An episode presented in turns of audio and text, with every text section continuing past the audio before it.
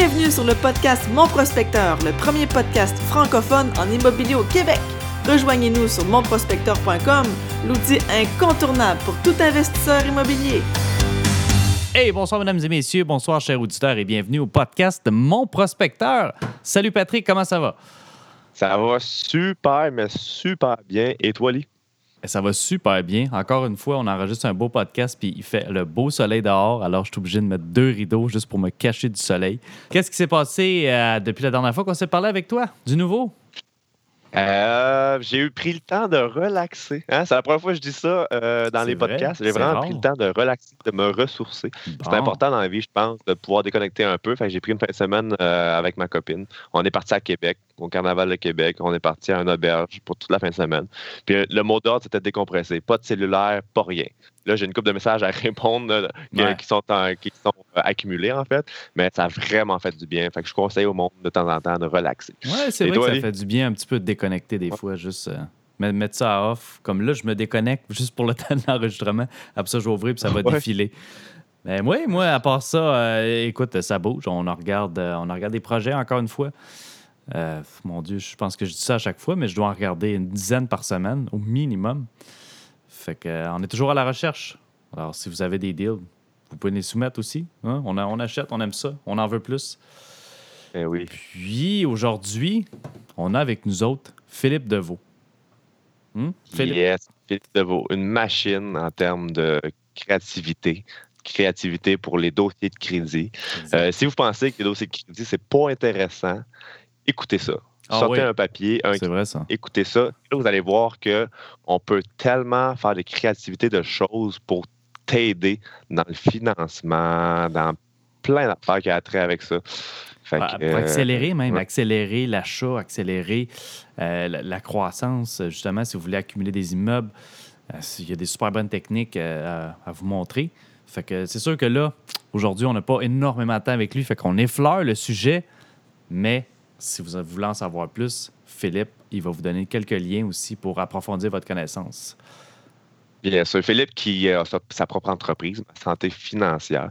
Puis lui, qu'est-ce qui fait sa force? C'est que il a poussé les recherches de lui-même. On va en parler dans le podcast, mais il a vraiment poussé les recherches de lui-même à savoir comment ça fonctionne. C'est un pionnier dans ce domaine-là. C'est vraiment intéressant à savoir.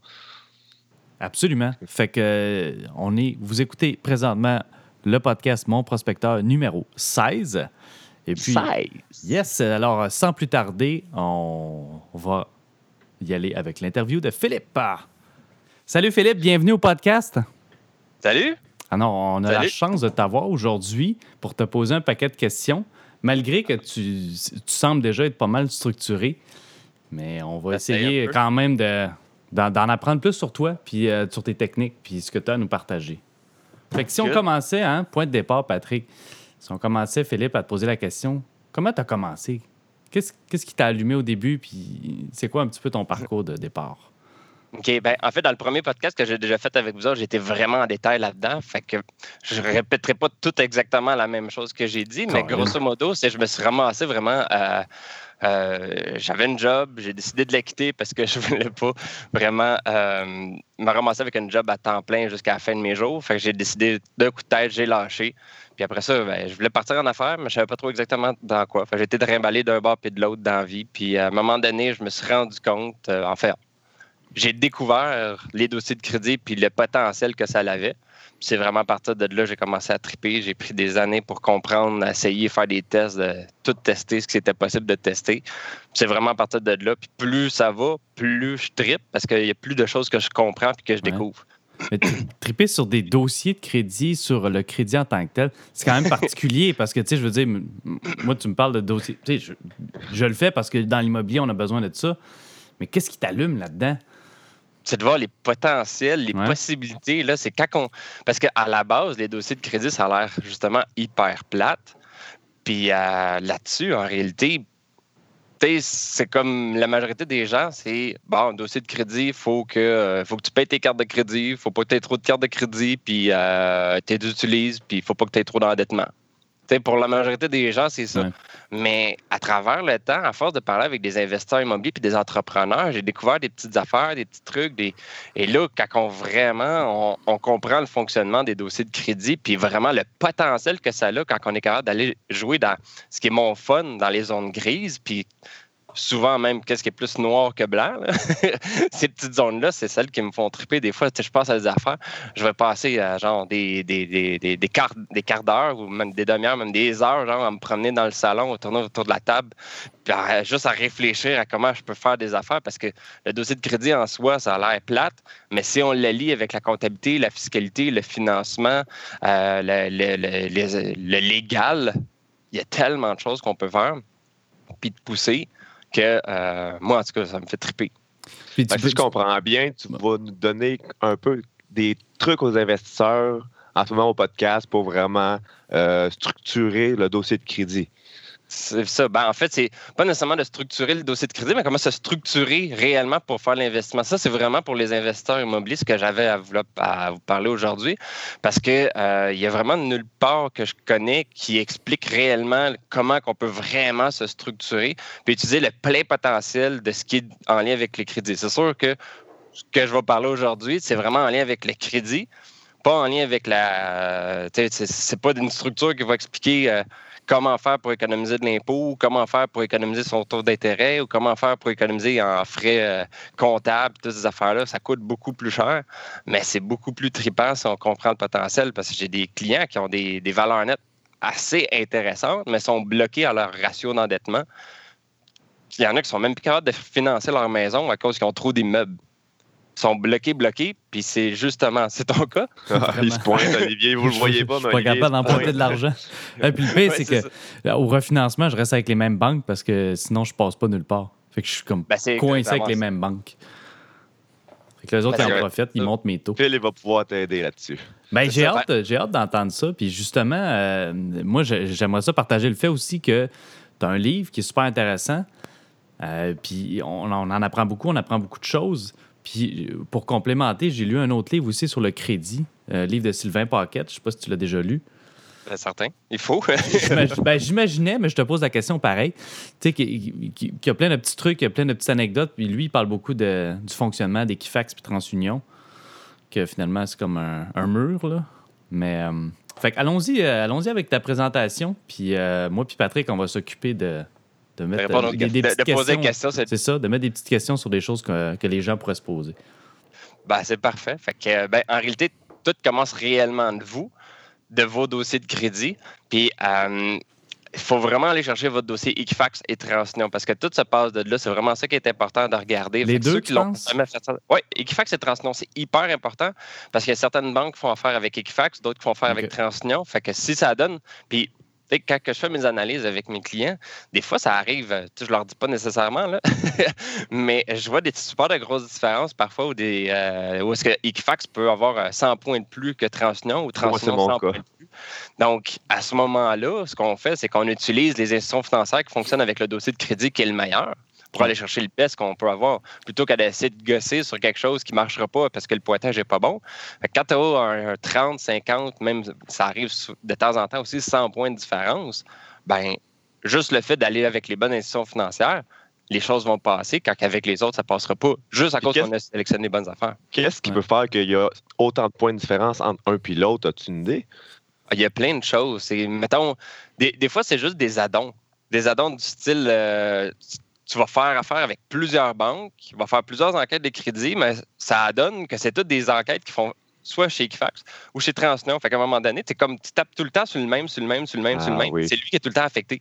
Puis l'autre, il n'est pas affecté. Fait qu'à ce moment-là, lui, son pointage est plus élevé. Fait que des fois, il y a ça. Mais des fois aussi, c'est parce qu'il y a des, des, des, des, dans leur calcul, n'est pas tout à fait pareil. Puis il y a des informations qui sont pas affichées de la même façon au dossier de crédit. Des fois, il y a des choses qui sont affichées chez Equifax qu'on ne voit pas chez Transunion, des choses qu'on voit chez Transunion qu'on ne voit pas chez Equifax. Fait que c'est hyper important de sortir les deux parce que justement, il y a une différence entre les deux.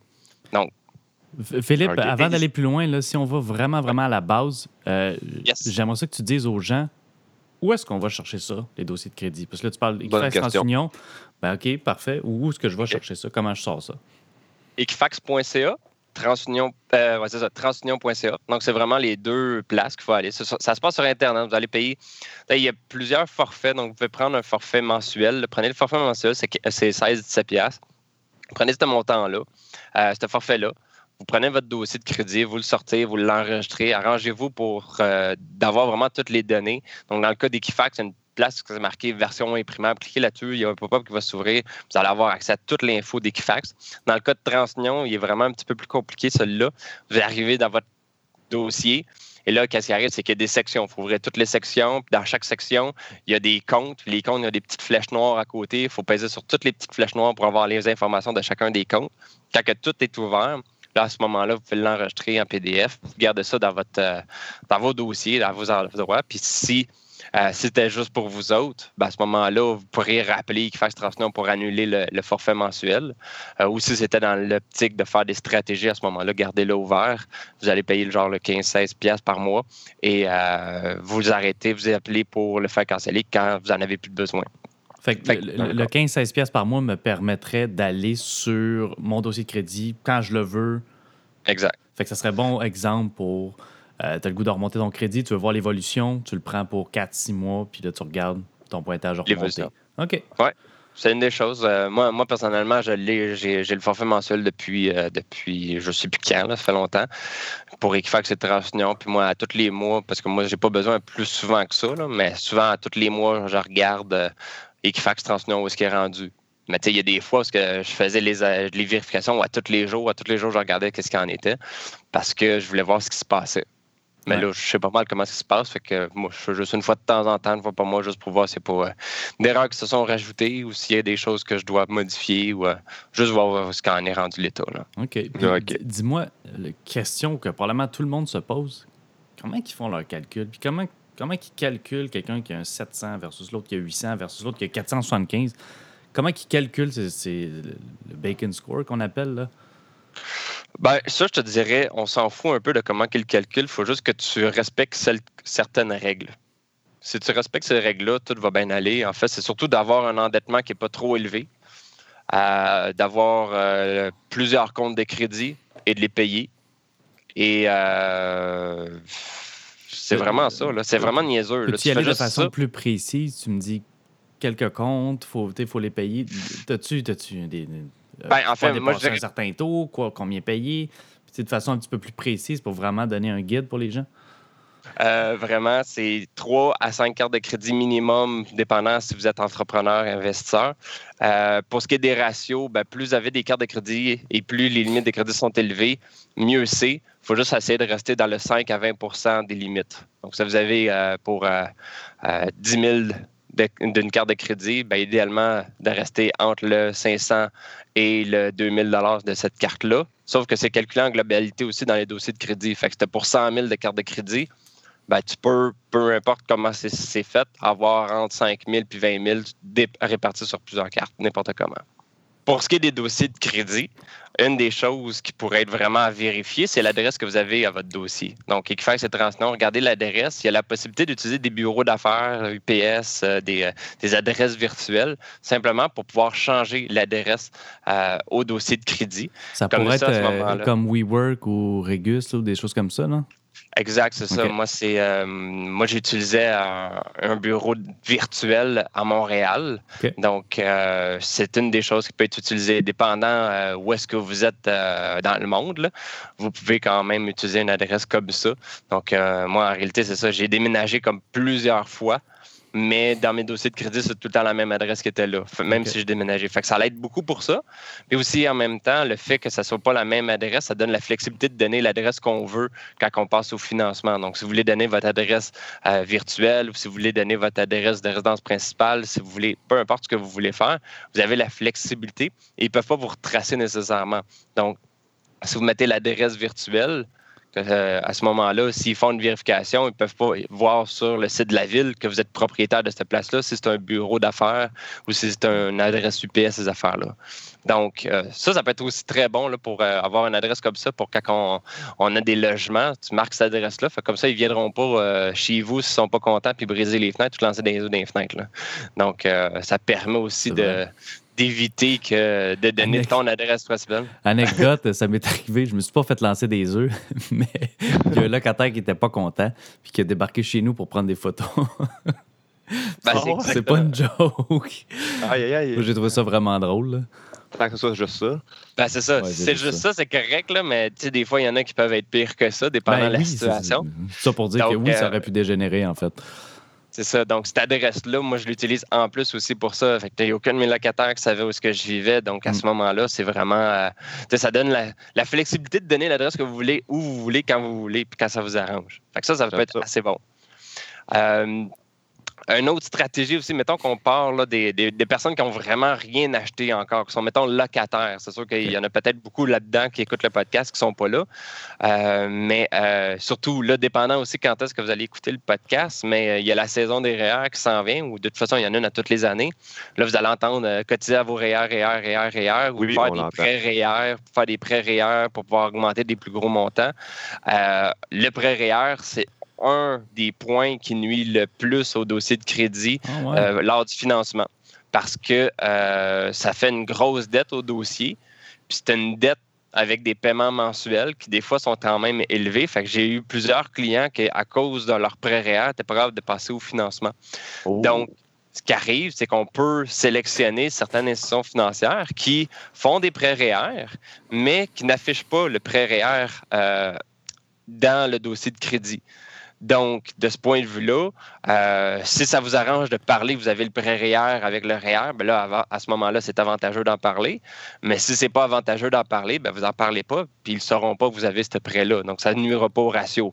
Parce que c'est assez important, les ratios, plus tard, c'est vraiment quelque chose d'important qui va être important de ne pas affecter le moins possible donc, des petites stratégies comme ça peuvent faire en sorte d'éviter de, nuire à, votre ratio euh, pour euh, tout simplement une stratégie, euh, des fois, qui sont un peu niaiseuses, qui est juste de ramasser un, plus gros montant et le mettre dans le réel.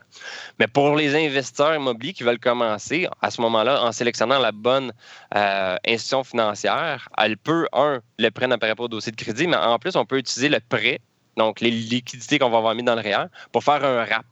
Donc, on peut utiliser ces liquidités-là pour faire une mise de fonds. Sauf que qu'est-ce qui arrive, c'est qu'il y en a beaucoup qui, pour faire le RAP, tu utilises le montant pour rembourser le prêt en premier, puis ce qui reste, tu l'utilises euh, comme mise de fonds. Mais il y en a certaines qui, elles, permettent de, euh, de ne pas rembourser le prêt, mais d'utiliser 100% des liquidités comme mise de fonds. Fait qu'on utilise cette stratégie-là aussi pour créer une première mise de fonds pour, mettons, quelqu'un qui ne l'a pas ou qui ne voudrait pas utiliser ses propres liquidités, mais qui voudrait les utiliser pour un autre immeuble une autre transaction. Fait comme ça, ça permet d'aller, mettons, jusqu'à 25 000 pour quelqu'un qui, a accès euh, à ce 25 000-là en REER comme mise de fonds. Fait ça, c'est une stratégie qui peut être intéressante puis qui n'affecte pas le crédit si on le structure de la bonne façon.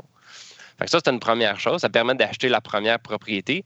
Puis encore là, si on utilise une bonne institution financière, qu'on les sélectionne bien, il y a certaines institutions financières qui n'affichent pas l'hypothèque au dossier de crédit.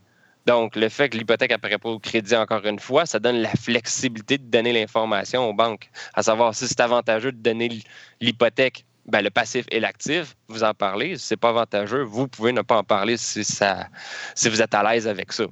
Quelqu'un qui, euh, euh, Philippe, quelqu'un qui euh, a déjà un prêt réel, puis que c'est affiché, puis ça affecte beaucoup son, son financement, est-ce qu'il est trop tard pour lui? Pas nécessairement. Des fois, il y a certaines stratégies qu'on peut faire où est-ce qu'on va utiliser, euh, on peut recréer un nouveau prêt REER pour mettre un montant d'argent dans le REER, puis après ça, on refait un retrait REER pour rembourser le prêt qui affiche au crédit. On peut toujours, mais des fois, c'est chiant. Puis là, c'est des transactions de plus qu'on fait qui va affecter le crédit parce qu'à chaque fois, euh, il y a des enquêtes des crédits qui sont faites. Fait qu'il faut faire attention. C'est du cas par cas rendu là. Euh, puis il reste à savoir aussi, dépendant, ça fait combien de temps qu'il reste euh, à payer au prêt? Parce que des fois, c'est des prêts qui sont faits sur juste quelques mois, puis il y en a d'autres que c'est fait sur plusieurs années. Fait que ça dépendant aussi par rapport à ça. OK. c'est à regarder. Il y, a des, il y a certaines stratégies où des fois, c'est niaiseux de prendre une carte de crédit pour rembourser le prêt. Tu règles le prêt, puis c'est c'est euh, à ce moment-là, le prêt va se fermer, puis on va pouvoir jouer avec les cartes de crédit. Créativité encore. Créativité, oui. On essaie de jouer le plus avec ça. Tu as soulevé un point d'interrogation dans ma tête. Tu parles d'institutions financières qui n'affichent pas l'hypothèque. Je veux des noms. Oh. Je veux des noms. tu veux des noms? Ben, en fait, je savais même pas que c'était possible. Ben, en fait, je ne veux pas nécessairement en donner euh, sur le podcast parce que, premièrement, je ne sais pas quand est-ce que les gens vont, euh, vont l'écouter. Puis si ça change, ben ça change. Tu sais, ça, je peux, pas, peux pas rien garantir par rapport à ça. Fait que je vais pas me lancer là-dedans. Je vais vraiment one-on-one à ce moment-là pour être sûr de pas donner de la mauvaise information qui peut changer. Parce que des fois, ça change. tu sais, dans, au début, tu as parlé, euh, en tout cas, moi, ça se fait couper au montage aussi. mais au début, tu as parlé de mon livre. Mais quand j'ai écrit mon livre, pendant le temps que j'ai écrit mon livre, il y a eu des grosses transactions qui se sont faites à travers les institutions financières qui ont changé la donne. Il a fallu que je retravaille mon livre trois, quatre, cinq fois à cause de ça, à cause de l'information que je donnais.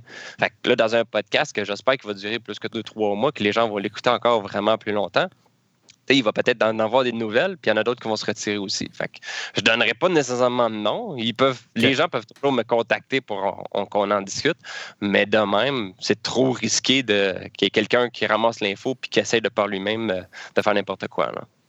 Je suis d'accord. Fait que parfait. Fait que juste à contacter Philippe si on veut en savoir plus. Ouais, c'est une bonne façon de me player en même temps. Euh, ouais, c'est vrai. Moi, j'avais, dans la légende urbaine, j'avais entendu que on a, le rap, c'est seulement pour la première propriété qu'on achète si on n'a jamais été propriétaire auparavant. Est-ce que la légende est, vraie?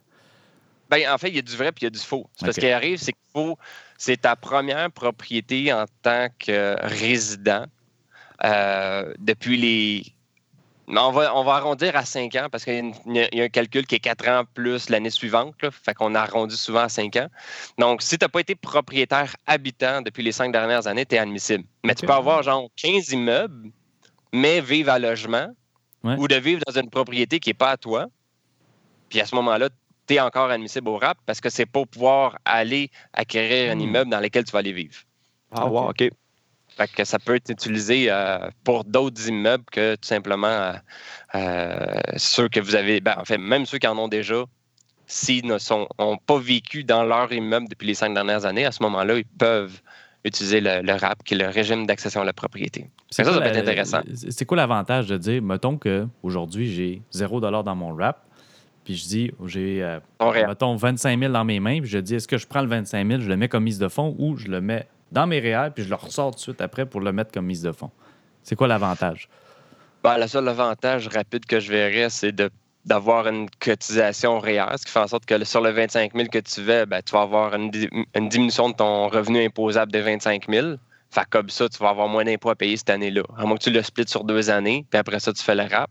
Tu vas avoir ton impôt à payer, mettons, euh, un quinzième du montant que tu vas avoir sorti par année pour les 15 prochaines années. Mais ça pourrait avoir un impact moindre que si tu mets l'argent tout d'un coup. Fait que ça pourrait être plus avantageux. Euh, mais c'est vraiment juste une question fiscale. toi, tu parles vraiment d'un prêt réel, dans le fond, Philippe, si je comprends bien. Le prêt, c'est que tu n'as pas, de cash, ou en fait, en as, mais tu ne veux pas l'utiliser. C'est que tu fais un prêt. Ce prêt-là est investi dans le REER. Le REER te permet de diminuer ton revenu imposable. Puis après ça, grâce au RAP, tu sors le cash comme mise de fonds. Fait que tu n'avais aucune scène avant. C'est ça qui est le fun. Ben, tu pouvais en avoir. C'est juste une stratégie pour ne pas utiliser ce cash-là aussi. Mais pour ceux qui n'ont pas le cash, ça peut être une solution pour euh, aller chercher un montant qu'ils n'avaient pas pour faire une première transaction, mettons. intéressant. ça, c'est une première façon pour commencer, mettons, euh, avec une première transaction, qui peut être votre résidence principale ou pour n'importe quelle euh, autre transaction. Ensuite, il y a toute la question de structure corporative. Puis là, c'est là que ça devient vraiment tripant.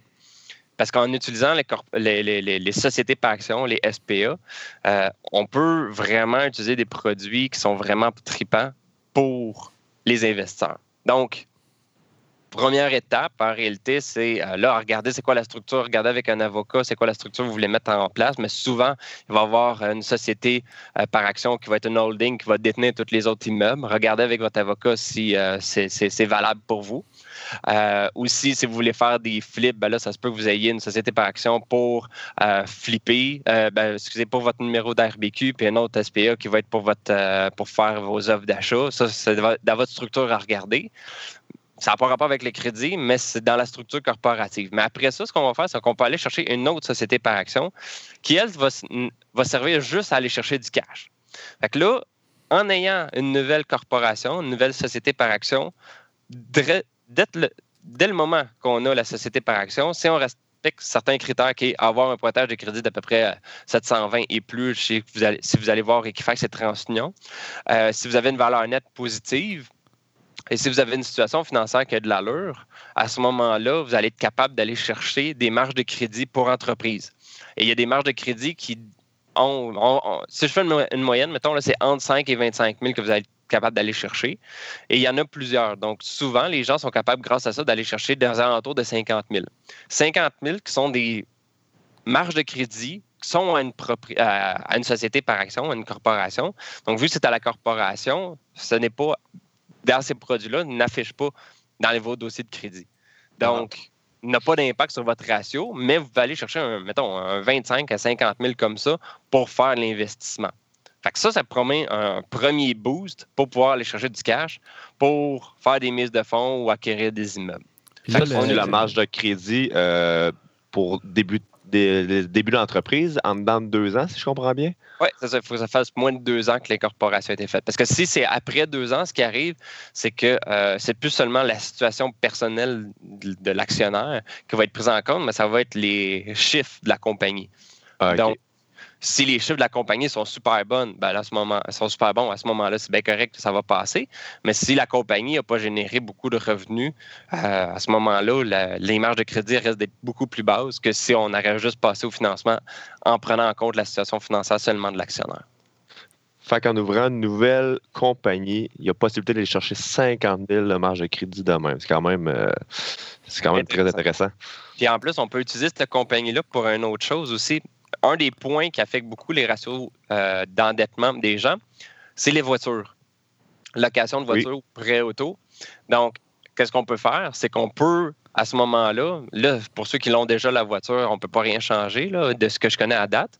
Mais, euh, mais je cherche comment faire, par exemple.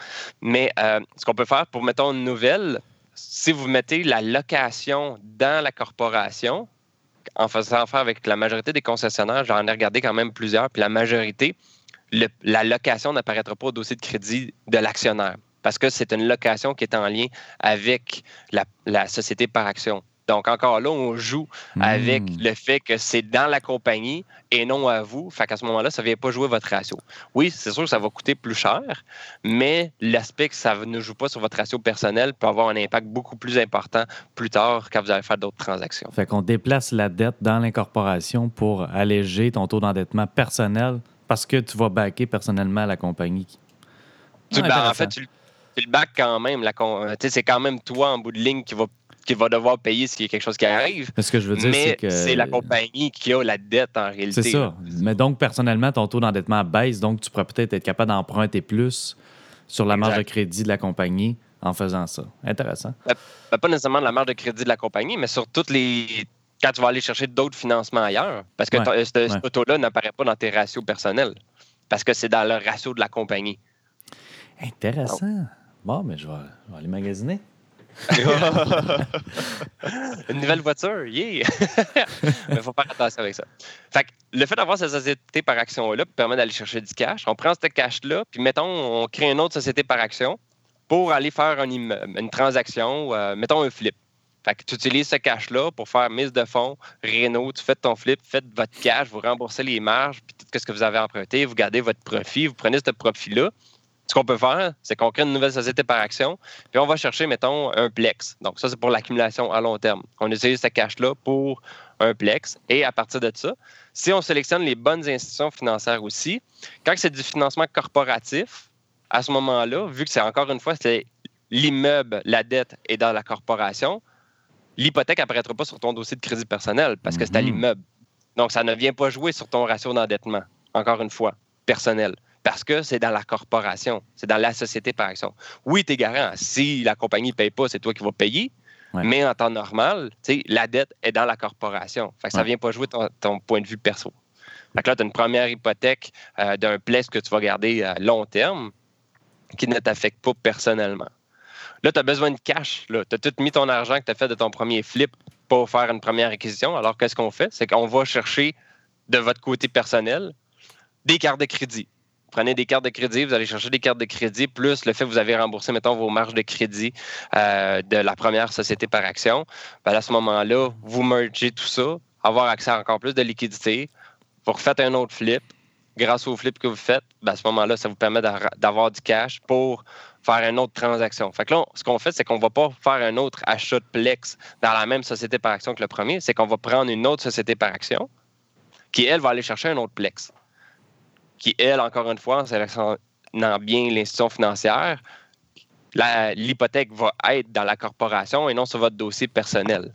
Vous êtes garant, c'est vous qui allez devoir payer si quoi qui se passe dans la corporation, mais l'hypothèque n'est pas sur votre dossier de crédit personnel, elle est en lien avec la corporation. Ouais. là, tu viens d'acheter un autre, puis le fait d'avoir sélectionné deux sociétés par action plutôt que d'avoir dans la même, quand tu vas passer au financement pour, mettons, le deuxième plex, n'es pas nécessairement obligé de parler du premier plex parce qu'il n'est pas dans la même corporation. La corporation est nouvelle, fait qu'elle n'a pas de dette à part la dette peut-être qu'elle a envers vous si vous avez mis de l'argent dans la corporation. Sélectionner la bonne information à divulguer. oui, c'est ça. En fait, vous avez mis euh, les, outils, les produits qui vous sont offerts en, les en sélectionnant les bons pour être sûr que ça ne vous nuise pas personnellement parce que c'est en lien avec les corporations. C'est une entité légale différente de vous, même si souvent vous allez être garant personnellement, mais c'est une entité légale différente. Donc, vous pouvez en profiter. Là, j'ai une question. Euh, je vais yes. deux secondes par rapport à ça parce qu'il y a beaucoup de gens qui me posent cette question-là puis qui me disent Bon, ben moi, euh, je veux faire des flips, je veux faire de l'investissement immobilier, je m'en vais m'ouvrir une compagnie. Moi, mon, mon, conseil souvent à ces gens-là, puis là, ben, corrige-moi si, euh, si, je les conseille mal. Moi, mon conseil à ces gens-là, c'est attends de trouver une aubaine. Quand tu trouves l'aubaine, ouvre ta compagnie. Parce que sinon, tu ouvres ta compagnie, tu as des frais reliés à ça. Puis là, tu as une compagnie qui dort jusqu'à temps que possiblement que tu trouves un aubaine, parce que ça ne veut pas dire que tu vas en trouver nécessairement. C'est pas l'incorporation qui fait que tu vas avoir euh, des bons, des bons deals, c'est ça. Qu'est-ce que tu en penses? Est-ce que, est-ce que je les guide bien ou, ou s'ils devraient tous s'ouvrir trois, quatre compagnies puis commencer? Bah, en, fait, ça n'a pas vraiment d'impact sur le financement. Que, la compagnie soit nouvellement créée ou que ça fait 3, 4, 5 mois qu'elle est créée et que rien ne s'est passé, ça ne dérange pas tant que ça. Non, mais je Pour pensais, ce qui est des frais, ça va être les mêmes frais en réalité. Je pensais plus aux euh, frais d'ouverture, exemple, euh, bon, 350$ euh, si on va direct au bureau ou ben non, 700 000 si on le fait faire par un notaire ou un avocat ou peu importe. Ou puis en plus, ben, il y a la comptabilité annuelle qui est bon 500 s'il ne se passe rien, puis 3000 si on a de l'activité. Plus ou moins. Là. Fait que, il y a quand même des frais reliés à ça. Puis les gens vont dire, ben, moi, je vais pas mettre 5000 pièces là-dedans si j'ai pas de deal. Ben, moi, fait, c'est mon opinion. Là. Je veux dire, vais pas mettre 3000 pièces dans une incorporation si tu n'as même pas trouvé un aubaine ou tu n'es même pas sûr d'acheter. Ben, je suis pas mal d'accord avec toi là-dessus. Euh, face au crédit, ça change pas grand-chose. Face aux finances, euh, c'est juste que tu déportes les dépenses un peu plus tard parce que tu vas avoir le même prêt d'incorporation. De, si tu le fais à, euh, toi-même sur Internet, c'est 331, vous payez ça. Mais si tu le payes maintenant ou si tu le payes dans trois mois, tu vas le payer le 331. Alors, c'est la fin, du moins la fin de la première partie de l'interview avec Philippe Deveau. Super intéressant. J'espère que vous avez aimé ça jusqu'à date. Y a-t-il des choses que tu as appris, toi, Patrick, là-dedans? Oui, oui, j'ai appris énormément d'affaires. Philippe, ça fait une couple de fois que je le vois en information. Je sais qu'il est très actif. À chaque fois, j'apprends de quoi. Vraiment, qu'on se dit vraiment, OK, il faudrait que je change ça, il faudrait que j'améliore ça. Fait que c'est ça qui est intéressant avec, euh, avec hein. ces, cette affaire-là. Puis toi aussi, je pense que tu as la même mentalité. J'ai appris des trucs, puis c'est vrai qu'à chaque fois que je le vois, j'apprends un nouveau truc, à un tel point qu'on dirait que j'en ai trop de trucs. Puis j'ai de la misère à en appliquer un parce que là, je suis comme, mon Dieu, Philippe, il me donne tellement de trucs que là, il faudrait que je commence par un. Ouais. Moi, c'est pas pour le plugger, mais je me suis dit ça aussi euh, à un moment donné. J'ai comme, faudrait que je fasse ça, faudrait que je fasse ça. Puis là, je me suis dit, je le faisais pas tant que ça. Fait j'ai pris un rendez-vous avec Phil, one-on-one. Puis euh, vraiment, il a structuré personnellement pour moi qu'est-ce que je devrais faire étape à étape. Fait que je le conseille fortement. Ouais, tu penses que ça valait la peine?